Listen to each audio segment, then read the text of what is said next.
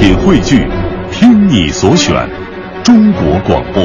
radio.cn。各大应用市场均可下载。强言道，今日文娱知多少？欢迎收听强言道。大家好，我是徐强。一曲滑板鞋走红的庞麦郎，在与经纪公司闹掰后，继续他的流亡生活，躲在一个不起眼的快捷酒店，每天去附近的网吧用 QQ 联系活动。有人就问了，他干嘛非要去网吧呢？啊，因为他第一他没电脑啊，第二他不会用手机连 WiFi。人物杂志最近专访庞麦郎的文章在微信上疯狂转发，大家也许跟我有一样的疑问：这个庞麦郎的商业价值到底在哪儿？我徐强觉得，庞麦郎火了的理由不是因为他艺术上有啥才华，而是人们被他乡土气息的诚实所感动。审丑也好，欣赏也罢，有相当一部分观众直到今天看庞麦郎就像看一个笑话一样，觉得庞麦郎好傻、好 low、好好玩。可我徐强觉得，草根明星的特点难道就是从小没文化，全凭胆子大吗？庞麦郎无疑是一个社会怪象。大明那天就跟我说了，我跟你讲强子，这滑板鞋，我当时听第一句我都不想听了，啥玩意儿？而且这孩子这他太虚了，他他愣说他自己是个台湾的，你说这叫啥玩意儿？你看，我终于找出一个比我还爱虚荣的人。我告诉你说，他要真是台湾人，他就不应该叫庞麦郎。我说要是台湾人应该叫啥？大明说应该叫金麦郎啊。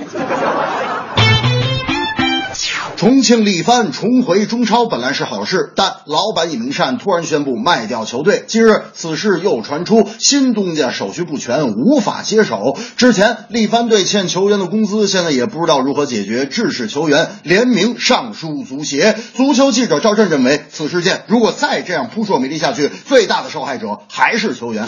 我徐强觉得，此事件用“扑朔迷离”四个字是恰到好处，因为昨天又传了一条消息，足协拟定从二零一五年三月起，禁止中超和中甲俱乐部进行跨省转让和迁移。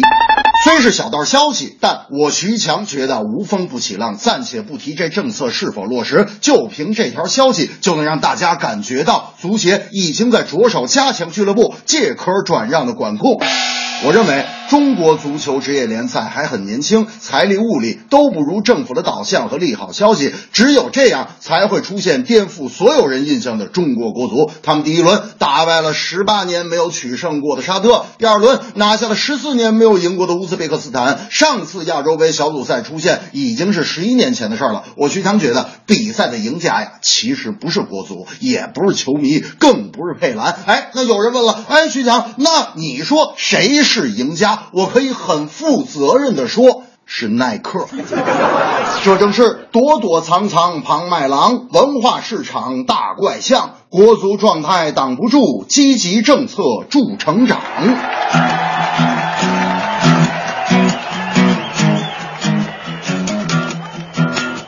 滑板鞋呀，真时尚，我走在街上最闪亮。只是代言人长得模样，仔细一看是庞麦郎。重庆足球能否留在大田湾？职业联赛今后该如何发展？球队转让需要政策来规范，可球员工资谁来还？